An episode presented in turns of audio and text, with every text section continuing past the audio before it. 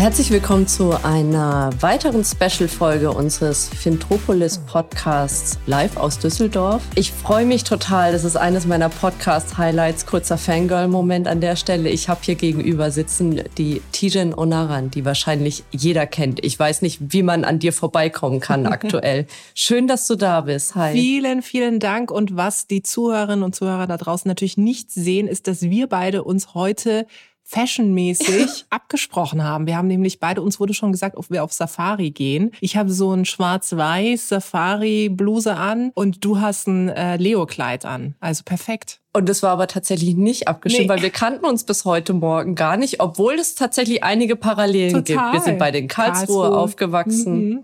Ähm, wir mögen scheinbar beide Animal Prints.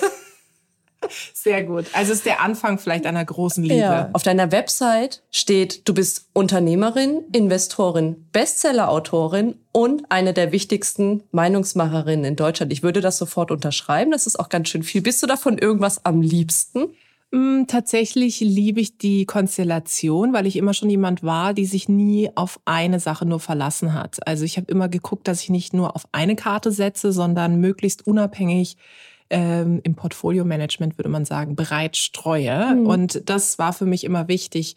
Was ich aber wirklich liebe, ist, mich für echte Veränderung stark zu machen. Und das ist ja allem gemein, ob ich jetzt in weiblich geführte Startups investiere, ob ich mich für das Thema Diversity mit meinem Unternehmen Global Digital Women einsetze, ob ich äh, meine Bücher publiziere, wo es auch mhm. um Sichtbarkeit geht oder darum, Meinung, Haltung zu zeigen. Also über dem Ganzen ist wirklich dieser Schirm von, ich möchte gerne Veränderung anstoßen und vor allem auch dieser unbändige Wille zu zeigen, dass jeder und jeder da draußen tatsächlich was machen kann. Du machst ja total viele unterschiedliche Dinge und ich habe kürzlich in einem Interview ähm, von dir gelesen und das finde ich total schön, dass du von deinem ersten vielleicht selbstverdienten Gehalt ja. deine, deine Eltern zum Essen ausgeführt hast. Ja. Wie, wie beschreiben denn, wenn jetzt Bekannte deine Eltern fragen, hey, was macht denn die T-Shirt eigentlich? Was sagen deine Eltern? Was ist deine Jobbeschreibung? Oh mein Gott, da sprichst du was an. Es ist unglaublich schwierig immer. Äh, meine Eltern haben es lange nicht verstanden, weil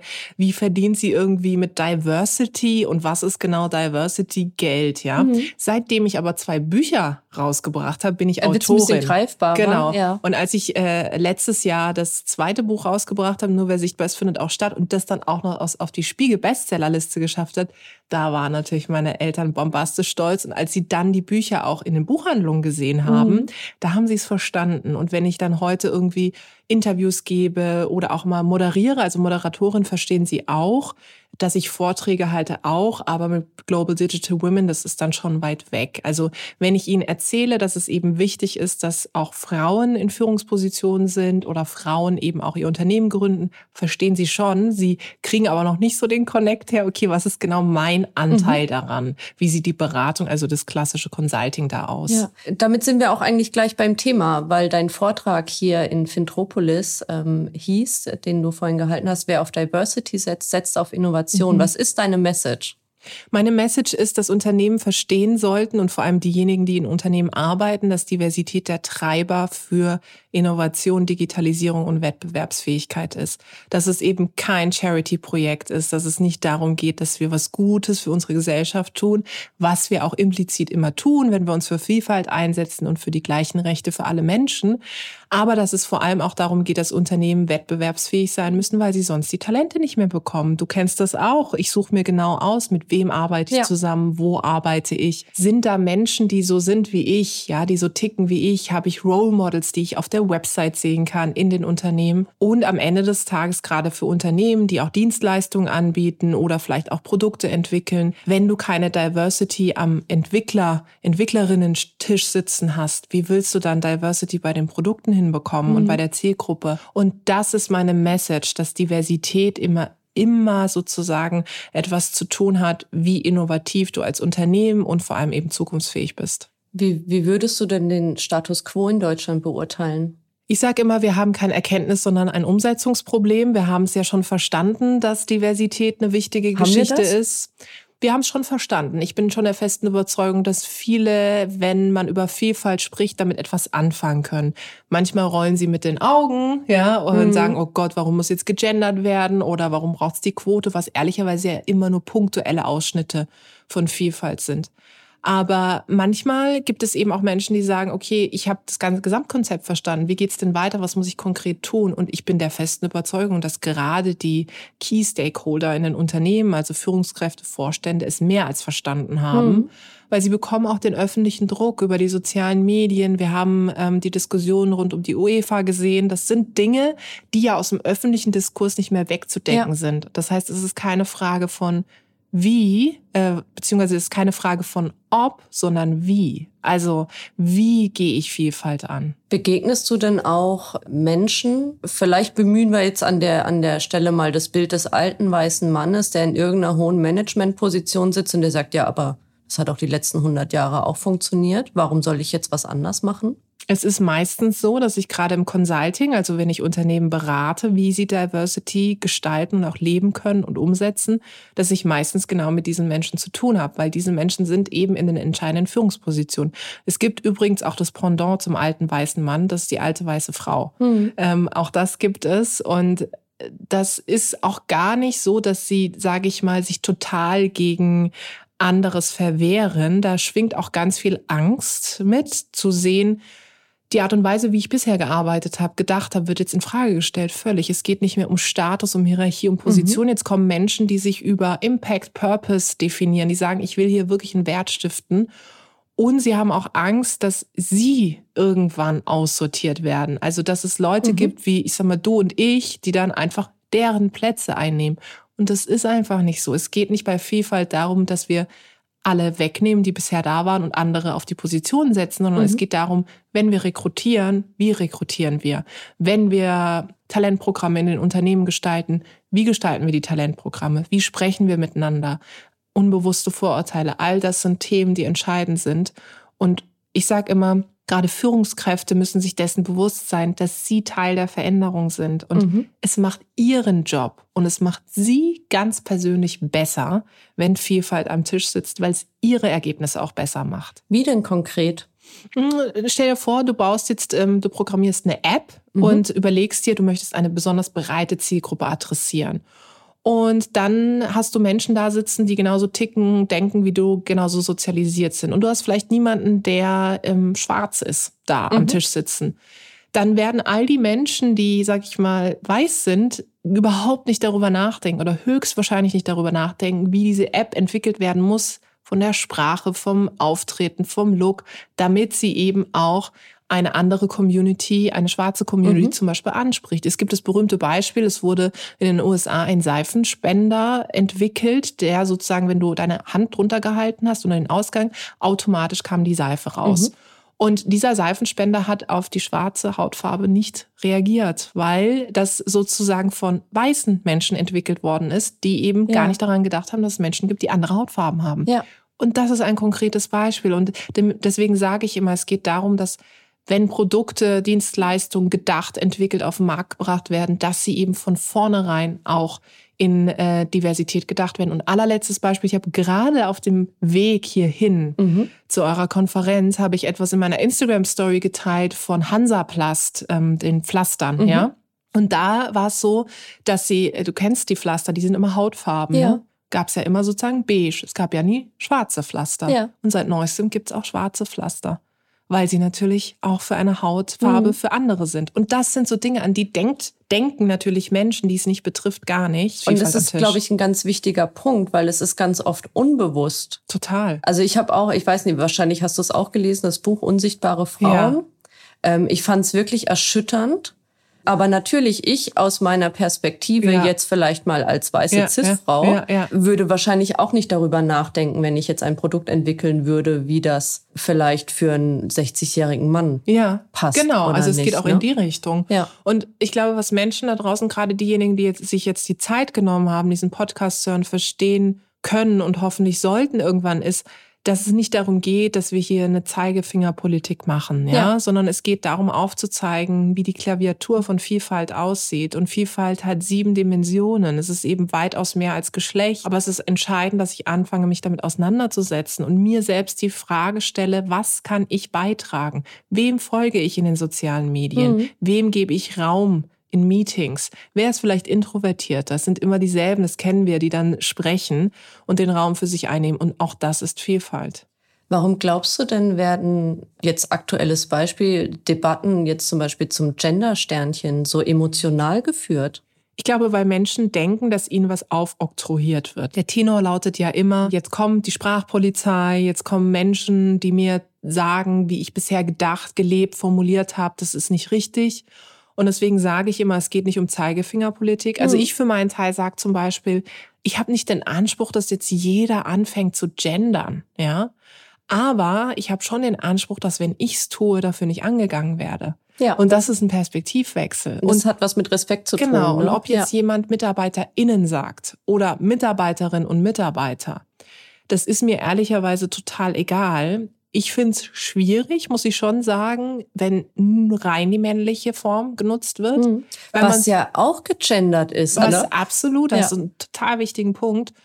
Weil man auch einfach sagen muss, und da gibt es auch spannende wissenschaftliche Studien, die besagen, dass gerade im Bereich Recruiting mhm. sich zum Beispiel auch junge Mädchen nicht angesprochen fühlen, auch in der Schule, wenn man eben nur von Pilot spricht und ja. nicht Pilotin sagt. So. Ja. Und das ist ja nur ein Teil. Also wenn das Mindeste, finde ich, was man Menschen mitgeben kann, ist ja zu sagen, denk doch einfach mal über die weibliche Form nach. Mhm. So. Und ich sage mal, Next Level sind da natürlich Sachen wie Sternchen, aber nochmal, es geht mir eher darum, dass ich sage, wenn ich's mache, möchte ich nicht dafür angegangen werden, weil ich lasse dich grundsätzlich auch in Ruhe. Es gibt ein Angebot und es gibt sozusagen die Möglichkeit, darüber nachzudenken, was Sprache macht. Sprache schafft immer Realität mhm. und ob du es nutzt oder nicht, ist erstmal dir überlassen. Und das vielleicht noch als letzter Punkt. Viele Menschen vergessen. Sprache hat sich immer verändert.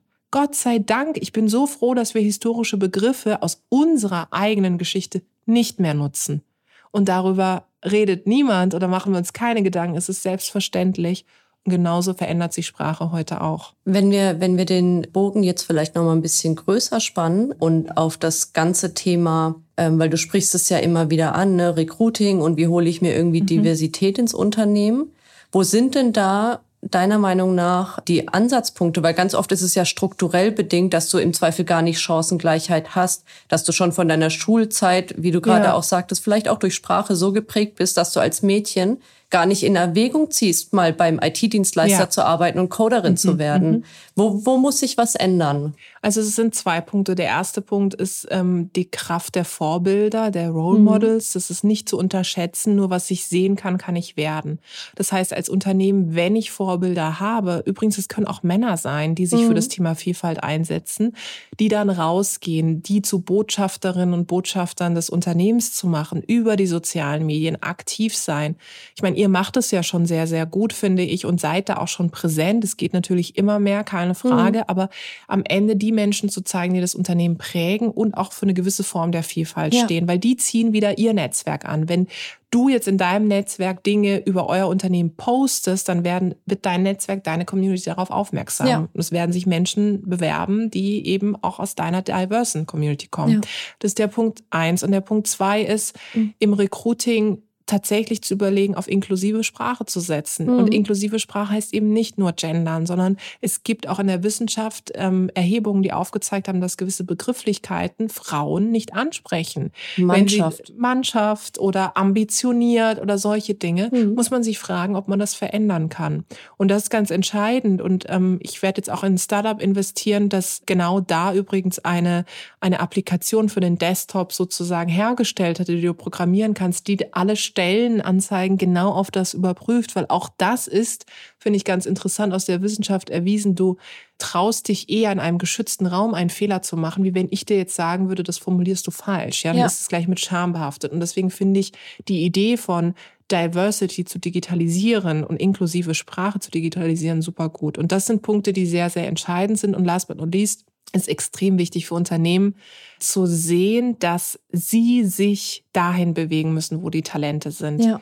es ist mitnichten so, dass es so war wie früher, dass du dir als Unternehmen dich zurücklehnen konntest. Du musst dahin, wo sind die Communities? Wo gibt's Netzwerke, die vielleicht Menschen aus sozial benachteiligten Familien adressieren? Auch das ist ja eine mhm. Diversity-Dimension. Und da muss ich hin mit denen zusammenarbeiten. Das können lokale Vereine sein, das können Verbände sein, das kann aber auch sowas sein wie ähm, Arbeiterkind.de, die genau eine Organisation sind, die Menschen aus ähm, ja, familiär schwachen Familien sozusagen zusammenbringen ja. und denen eine Chance geben. Das ist ja ein super spannendes Thema, weil du bist ja statistisch gesehen, wenn du ähm, aus, aus einer Arbeiterfamilie mhm. kommst, du hast überhaupt nicht die gleichen Chancen. Nein, hast du nicht. Und du hast auch nicht die gleichen Chancen, was ja nicht nur impliziert, die gleichen finanziellen mhm. Chancen, mhm. Ressourcen. Das ist ja das eine. Das andere ist, und das sage ich immer wieder, und äh, du, du hast das Interview erwähnt, in dem ich eben spreche über ähm, das, das erste Essen, was ich meinen Eltern ausgegeben habe äh, weil das für mich so dieser Moment war, so hey, ich habe es geschafft, ich kann das und es ist mal andersrum, ich kann euch einladen. Mhm. Und ich glaube, jeder und jede da draußen, jetzt mal unabhängig des auch kulturellen Hintergrundes, weiß es nachzuvollziehen. Das ist so ein schöner Moment. Und deswegen ist es nicht nur, ich lade jetzt irgendwie meine Eltern zum Essen ein, sondern es ist ja auch, in welchem Habitus bist du groß mhm. geworden? Bist du in den Netzwerken groß geworden, wo Mama und Papa die Vorstellungen dieser Welt kennen? Oder musstest du dir das irgendwie alles selber ja. erarbeiten. Und das ist auch Vielfalt. Und deswegen sind eben so Organisationen wie Arbeiterkind.de, aber auch Netzwerkchancen, das sind Organisationen, die extrem wichtig sind, weil sie genau diesen Menschen eine Chance ja. geben, teilzuhaben. Ich würde jetzt gern einmal auf einen Punkt zurückkommen, ähm, den du gerade eben angesprochen hast. Und ich hatte mir nachdem ich jetzt kürzlich das Buch von Franzi Kühne gelesen ja. habe, vorgenommen, dich das nicht zu fragen, nämlich ob du dich selbst als Vorbild siehst, weil sie sich sehr an dieser Frage gestört hat. Und ich dachte, ja, okay. Jetzt hast du gerade eben selbst Role Model angesprochen, ja. deshalb möchte ich sie dir eigentlich doch stellen, ob du dich selbst auch als Vorbild siehst und falls ja, vielleicht auch für wen. Man kann eigentlich nicht nicht ein Vorbild sein. Entweder man ist ein gutes oder ein schlechtes. Und ich hoffe, dass ich ein Gutes bin. Ich finde ehrlicherweise die Frage an sich überhaupt nicht schlimm, weil ähm, nochmal, es gibt immer Menschen, die einen anschauen oder beobachten, ohne dass man es weiß. Ähm, ich weiß noch, als ich war ja lange Zeit in der Politik und dann bin ich irgendwann raus und dann haben mir so die jüngeren Frauen, als ich dann rausgegangen bin, gesagt, hey Tijen, schade, dass du rausgehst, du warst immer ein Vorbild für mich, mhm. ohne dass sie es mir übrigens vorher gesagt hatten. Das heißt, es gibt immer den oder die stille Beobachterin, die zu dir schaut und denkt, ey, ist cool, wie die auftritt, wie, die, wie, wie sie spricht, was sie sagt, wie sie denkt und tickt. Und ich finde die Frage an sich nicht schlimm. Im Gegenteil, ich habe das Gefühl in Deutschland, wir hängen uns so sehr daran auf, weil wir immer das Gefühl haben, wir wollen diesen Personenkult nicht leben. Ja, wir mhm. sind eigentlich kein Land des Personenkultes. Wenn sich Leute besonders exponieren oder präsent sind, ist es ja immer gleich, oh Gott, so egomanisch und egozentrisch. Ja. Ich finde aber die Kraft von Vorbildern extrem wichtig. Also ähm, es gab eine Studie, die gezeigt hat, dass gerade zum Beispiel ähm, junge Frauen zwischen 16 und 18 Jahren total nach Vorbildern schauen. Und wenn sie in der Zeit übrigens im Bereich IT mhm. Frauen sehen, die ähm, ihren Weg gehen und IT-Rollen besetzen, dann fühlen sie sich animiert und motiviert und die Wahrscheinlichkeit ist höher, dass sie auch in den Bereich gehen. Und ich hoffe, dass jeder und jede da draußen für sich selbst auch diese Eigenverantwortung nimmt zu sagen, ja, ich bin ein Vorbild im Kleinen, im Großen und ich kann, für mich impliziert Vorbild sein nicht Perfektion, ja. sondern Vorbild ist für mich das Unperfekte. Es ist so, dass Leute sehen, dass ich auch struggle, dass ich irgendwie auch hinfall, aufstehe, weitermache. Aber es ist, dass ich weiß, dafür mache ich das. Ich mache das nicht, weil ich denke, oh, ich bin dann so erfolgreich, sondern ich mache es, weil ich weiß, dass ich das Leben von anderen Menschen hoffentlich positiv beeinflussen kann. Das ist mein Treiber. Was ist denn dein Ziel? Äh, mein Ziel ist, ich, ich habe irgendwann mal gesagt, die Abschaffung meines eigenen Unternehmens, also das Global Digital Women nicht ich sage immer, wir müssen unseren Job selbst ja, genau. abschaffen, ja. Genau. Ähm, ich glaube, dass das ein Ziel ist tatsächlich. Ich glaube es nicht nur, ich weiß es. Ich meine, mir werden dann tausend andere Dinge einfallen, die ich mache, aber. Es ist eigentlich ein bisschen absurd, ne, sich ein Unternehmen aufzubauen und zu sagen, mein Ziel ist, den ganzen Laden irgendwann wieder platt zu machen. Ja, dass es das vor allem nicht mehr braucht. Mhm. Ähm, und es wird, also eins ist klar, und das weißt du auch, und das wissen auch die Leute, die zuhören, das wird noch eine ganze Weile dauern, weil Diversity eben auch nicht nur Gender ist, sondern verschiedene Aspekte hat. Vielleicht kannst du einfach auch nochmal, ähm, ich hoffe es zwar nicht, aber vielleicht gibt es jemanden, der dich nicht kennt, ja. sagen, was du machst in deinem Unternehmen. Ja, also ich habe vor vier Jahren gemeinsam mit meinem Mann, ich sage immer eine Doppelspitze, zusammen Global Digital Women gegründet. Das kam daher, weil ich vor rund sieben Jahren Jahren einen Frauenstammtisch in Berlin gegründet habe, um Frauen zu vernetzen, weil ich einfach auf vielen Konferenzen war, immer die einzige Frau war. Und dann dachte ich, was kann ich tun? Ich gründe ein Frauennetzwerk. Daraus ist irgendwann das Unternehmen erwachsen, weil viele Unternehmen gesehen haben, hey, Tijen macht hier so spannende Meetups. Die Zielgruppe, die sie adressiert, die wären total spannend für uns. Das heißt, vielleicht kann Tijan uns beraten, wie wir diese Zielgruppe finden und was auch deren Bedingungen sind, um in einem Unternehmen zu arbeiten. Und so entstand Global Digital Women. Und was machen wir heute? Wir machen diese Meetups immer noch, mhm. momentan natürlich digital und haben Partner, Kooperationspartner, die eben ähm, bezahlen dafür, dass wir die Zielgruppe erreichen. Wir haben einen Award, den Digital Female Leader ja. Award, wo wir Frauen auszeichnen, die im Digitalbereich unterwegs sind. Und der letzte Baustein, das habe ich ein paar Mal angesprochen, ist wirklich Consulting. Das mhm. heißt, meistens kommen HR-Vorstände, häufig aber auch CEOs auf mich zu oder auf uns zu und sagen, wir brauchen konkrete Beratung. Das heißt, inklusive Sprache, könnt ihr unseren Recruiting-Funnel mal angucken, könnt ihr mal unser internes Talentprogramm mhm. anschauen, mhm. Mentoring-Programme. Und wir sind im Grunde, muss man sich vorstellen, wie eine externe Diversity-Stelle, mhm. die eben Sparingspartner für die Mitarbeitenden ist, die das Thema intern umsetzen. Gibt es da bestimmte Branchen, die da besonders Bedarf haben oder Nachfrage haben? Also was ich tatsächlich merke, ist so die Hidden Champions und auch mhm. der Mittelstand kommt immer mehr, weil es gibt viele Konzerne, die für sich häufig deklarieren, wir haben schon alles drauf und wir können es schon. Und manchmal auch Konzerne natürlich in eine internationale Organisation eingebunden sind und die sind dann häufig schon weiter. Äh, was nicht immer heißt, dass sie besser sind, aber mhm. sie sind schon weiter in der Art und Weise, wie sie das Thema angehen. Deswegen ähm, branchenübergreifend, aber was die Organisationsgröße betrifft, äh, merken wir schon so, dass die Mittelständler, die größeren Mittelständler, also eigentlich das Herzstück von Deutschland, mhm. dass das zunehmend sagt, wir brauchen wirklich externe Hilfe. Und das ist auch etwas, was ich immer wieder sage. Man muss sich externe Unterstützung holen weil du kannst es nicht alleine machen. Das mhm. ist genauso wie wenn du sagst, ich will jetzt irgendwie innovativer werden, holst du dir ja auch mal den Blick von Startups irgendwie rein und redest mit denen und lässt dich inspirieren. Ja. Und bei Diversity sind wir immer sehr darauf ausgerichtet. Ich hatte es zu Beginn gesagt, dass wir sagen, das ist eine selbstorganisierte Geschichte von den Mitarbeitenden, aber es ist es eben nicht. Ähm, stimmt dich das optimistisch, wenn die Nachfrage so groß ist? Total, weil es ähm, der Beweis dafür ist, dass es wirklich jetzt Veränderungen angestoßen wird. Und mich stimmt aber auch optimistisch, ehrlicherweise, dass zum Beispiel so Leute wie du das in die Organisation hineintragen und sich dafür einsetzen und ihre Stimme erheben und äh, sagen, Moment mal, warum reden wir so, wie wir reden? Zum Leidwesen mancher meiner Kollegen, du kannst dir gerne fragen. Ja, und aber klar, Diversity ist anstrengend. Ist es. Und ähm, sowohl für die Leute, die sich dafür einsetzen, als auch für die Leute, die in ihren Perspektiven herausgefordert werden. Ja.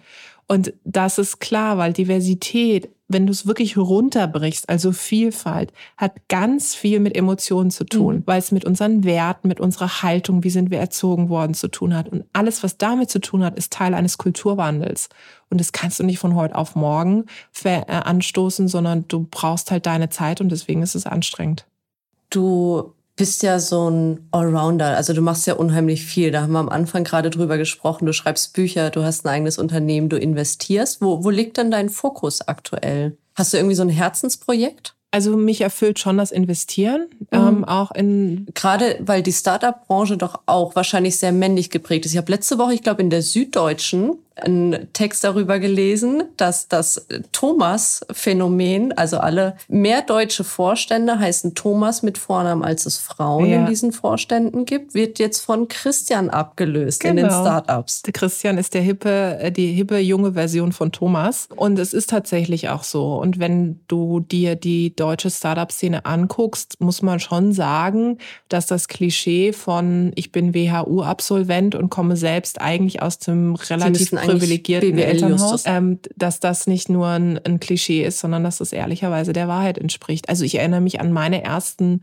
Gründerszene-Veranstaltungen, wo ich wirklich die einzige Frau war und nicht nur die einzige Frau, sondern wie heißt Dunja Hayali sagt immer so schön Migrationsvordergrund. Also mhm. ich war die, ich, es gab niemanden, es gab einfach niemanden, der irgendwie auch einen exotischeren Namen hatte. Ich, ich habe am Anfang, das war, ich habe die Begriffe alle gegoogelt heimlich, weil ich sie nicht kannte. Ja. ja, skalieren und was weiß ich was, wo ich so dachte, ich muss mir, schäme ich mich jetzt, ja? Und, und das war schon so, und das ist auch das, dass wir weiter jetzt gehen müssen in der Diversity-Debatte. Bei Diversity geht es auch um Zugehörigkeit. Mhm. Ja, du kannst irgendwie Frauen im Vorstand haben, wenn die Frauen wie Männer sind oder das Gefühl haben, sie müssen wie Männer sein, dann ist es nicht inklusiv und dann ist es kein diverses Unternehmen für mich. Ich finde, es ist ein total spannender Punkt, weil wenn du mal so guckst, kannst du sagen, hey, wir haben irgendwie eine Quote von x Prozent mhm. Frauen in den Führungsebenen eins bis keine Ahnung wie. Ganz oft sind das ja Frauen, die wie Männer sind. Kinderlos,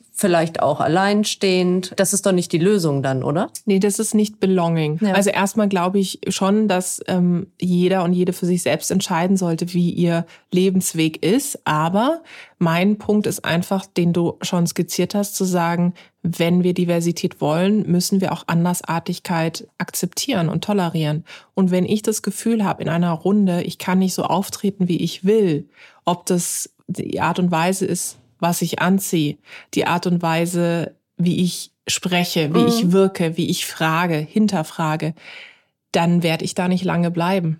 Und das ist der Punkt. Und ich glaube, dass diese, dieses Self-Empowerment, also diese Selbstemanzipation von Frauen durchaus größer und stärker geworden ist. Ich erlebe das in vielen Gesprächen und vielleicht ist es meine Filterbubble, aber manchmal ist die Filterblase ja auch ein guter Ausschnitt für vieles, dass viele Frauen sagen, also wenn ich hier merke, dass meine Perspektive nicht gewollt ist und ähm, das Thema Diversität nicht angegangen wird, dann bin ich halt weg. Mhm. Und deswegen meine ich zurück zu dem Punkt, das ist auch ein Wettbewerbsfaktor und das ist halt ganz entscheidend. Ich möchte nicht so sein wie ein männlicher Kollege. Also ich bin ich, ich bin Tijen, ich bin gern ich und ich möchte so akzeptiert werden, wie ich will. Und ich, und das als letzter Punkt. Äh, ne, viele Frauen oder viele Menschen sagen dann auch mal, ja, Frauen müssen irgendwie mutiger sein und, mhm. das ist alles wichtig. Ich bin absoluter Fan davon, äh, ne, ins kalte Wasser zu springen und dann irgendwie äh, schwimmen zu lernen. Aber eins ist klar, wenn ich merke, dass das Umfeld nicht passt, dann liegt es halt am Umfeld und nicht an mir. Mhm. Wie gehst du denn damit um, jetzt vielleicht auch gerade mal mit Blick auf soziale Netzwerke oder so, mit Menschen, die dich nicht so sein lassen wollen, wie du bist, mit mhm. dem ganzen Gegenwind, mit dem ganzen Hass, der in Kommentarspalten abgeht, den du doch wahrscheinlich auch irgendwie abbekommst, oder? Ja, den bekomme ich auch ab. Ähm, ich hatte ja vorhin das Thema UEFA erwähnt und das habe ich auf LinkedIn geteilt. Eine gefühlte Wahrheit des Süddeutschen Magazins, sehr zu empfehlen. Das sind immer so mhm. auch die Tortendiagramme die ja immer und es sehr war diese Regenbogendiagramm genau, diesmal, ich habe es auch gesehen, genau, ja, die auch immer sehr dezidiert ja auch den Finger in die Wunde legen mhm. und wirklich überspitzen, keine Frage. Aber ich finde, das Instrument des Überspitzens ist auch manchmal einfach nötig und das habe ich geteilt ähm, und ich muss sagen, ich war wirklich erstaunt, wie die Kommentare zum Teil auch einfach menschenverachtend waren. Und ja, Haltung akzeptieren, Meinung zulassen, aber Menschenverachtung ist für mich halt keine Meinung. Ja. ja. Und das ist halt entscheidend. Und wie gehe ich damit um? Das Schöne ist, dass es sich manchmal selbst reguliert, also mhm. dass Leute aus der Community dann einspringen. Das ist gelebte digitale Solidarität. Das ist übrigens auch für mich ein Bestandteil von Diversität. Und ansonsten muss ich dir auch sagen, mein Kanal, meine Regeln. Mhm. Blocken, blockieren, melden. Ich habe schon die ganze Klaviatur durch, weil wenn ich mich nicht zur Wehr setze, dann macht's niemand. Ja. Und das ist entscheidend und das muss man auch anderen sagen, dass der Ton ist rauer geworden. Ehrlicherweise auch in den letzten anderthalb Jahren, muss ich sagen. Die Pandemie hat offensichtlich in vielen Menschen etwas freigesetzt. Mhm. Aber ich muss es mir nicht gefallen lassen, ja. Ja, das ist eine ganz, ganz schöne Überleitung zu. Eigentlich wollte ich dir ja als letzte Frage die Frage nach dem äh, Vorbild stellen. Das haben wir jetzt schon geklärt. Ich habe hier auf meinem Zettel stehen, beziehungsweise auf meinem iPad stehen, als letzte Frage, welches der beste Rat ist, den du bekommen hast. Ich wurde das selbst mal in einem Interview gefragt und ich mag die Frage total gerne, weil mir mein Vater den Rat gegeben hat, nicht immer so vernünftig zu sein. Und das hat mich ganz schön geprägt. Und deshalb würde ich die, dir gerne auch stellen, was der beste Rat war, den du jemals bekommen hast und vielleicht auch, ein Rat und da haben wir eben schon ein bisschen dran gekratzt, den du anderen sehr, sehr gerne gibst? Also ein Rat, den ich, ähm, ich habe es ein bisschen schon angedeutet, ist, äh, spring ins kalte Wasser, es wird schon warm, wenn du, äh, wenn du schwimmst. Der Sprung in dieses berühmte kalte Wasser, ähm, ohne zu wissen, was da kommt, ist für mich, äh, steht für so vieles. Ich habe gegründet, ohne dass ich wusste, wie Gründen geht. Ähm, ich war damals in der Politik, ohne dass ich aus einem Elternhaus komme, wo Mama und Papa schon in der Politik mhm. waren. Ich hab, bin jetzt Investorin, ohne dass ich vorher wusste, was es heißt, Investorin zu sein. Ähm, und das sind Dinge, äh, wenn ich mir immer Gedanken gemacht hätte darüber, was wie wenn kommen könnte, was schieflaufen kann, dann wäre ich heute nicht da, wo ich bin. Und ich bin immer ein Fan davon, wirklich diesen Mut zu haben und den ersten Schritt zu gehen. Und das kann ich nur allen sagen, auch gerade wenn es ums Thema Empowerment geht. Empowered können halt auch nur Menschen werden, die sich empowern lassen. Es fängt bei einem selbst an. Netzwerke, Mentoren, Mentorinnen sind so wichtig, aber ich muss den Sprung machen. Ja. Ich muss springen. Ich muss dann am Ende des Tages schwimmen, die Bewegungen machen. Und es wird Leute geben, die am Beckenrand stehen und die mir applaudieren und mich anfeuern, aber ich muss diesen Weg gehen. Und dieses Self-Empowerment, diese Selbstermächtigung hin zur Unabhängigkeit ist etwas, was mich immer getrieben hat. Ich danke dir ganz, ganz herzlich für dieses super spannende Gespräch und ich hoffe, dass wir vielleicht irgendwann mal wieder die, die Gelegenheit dazu finden. Dann gucken wir mal, was wir dann äh, sozusagen wir, ja, anhaben. anhaben. Zu den wichtigsten Sachen des Tages. Ja, vielen Dank. Spaß gemacht. Danke dir.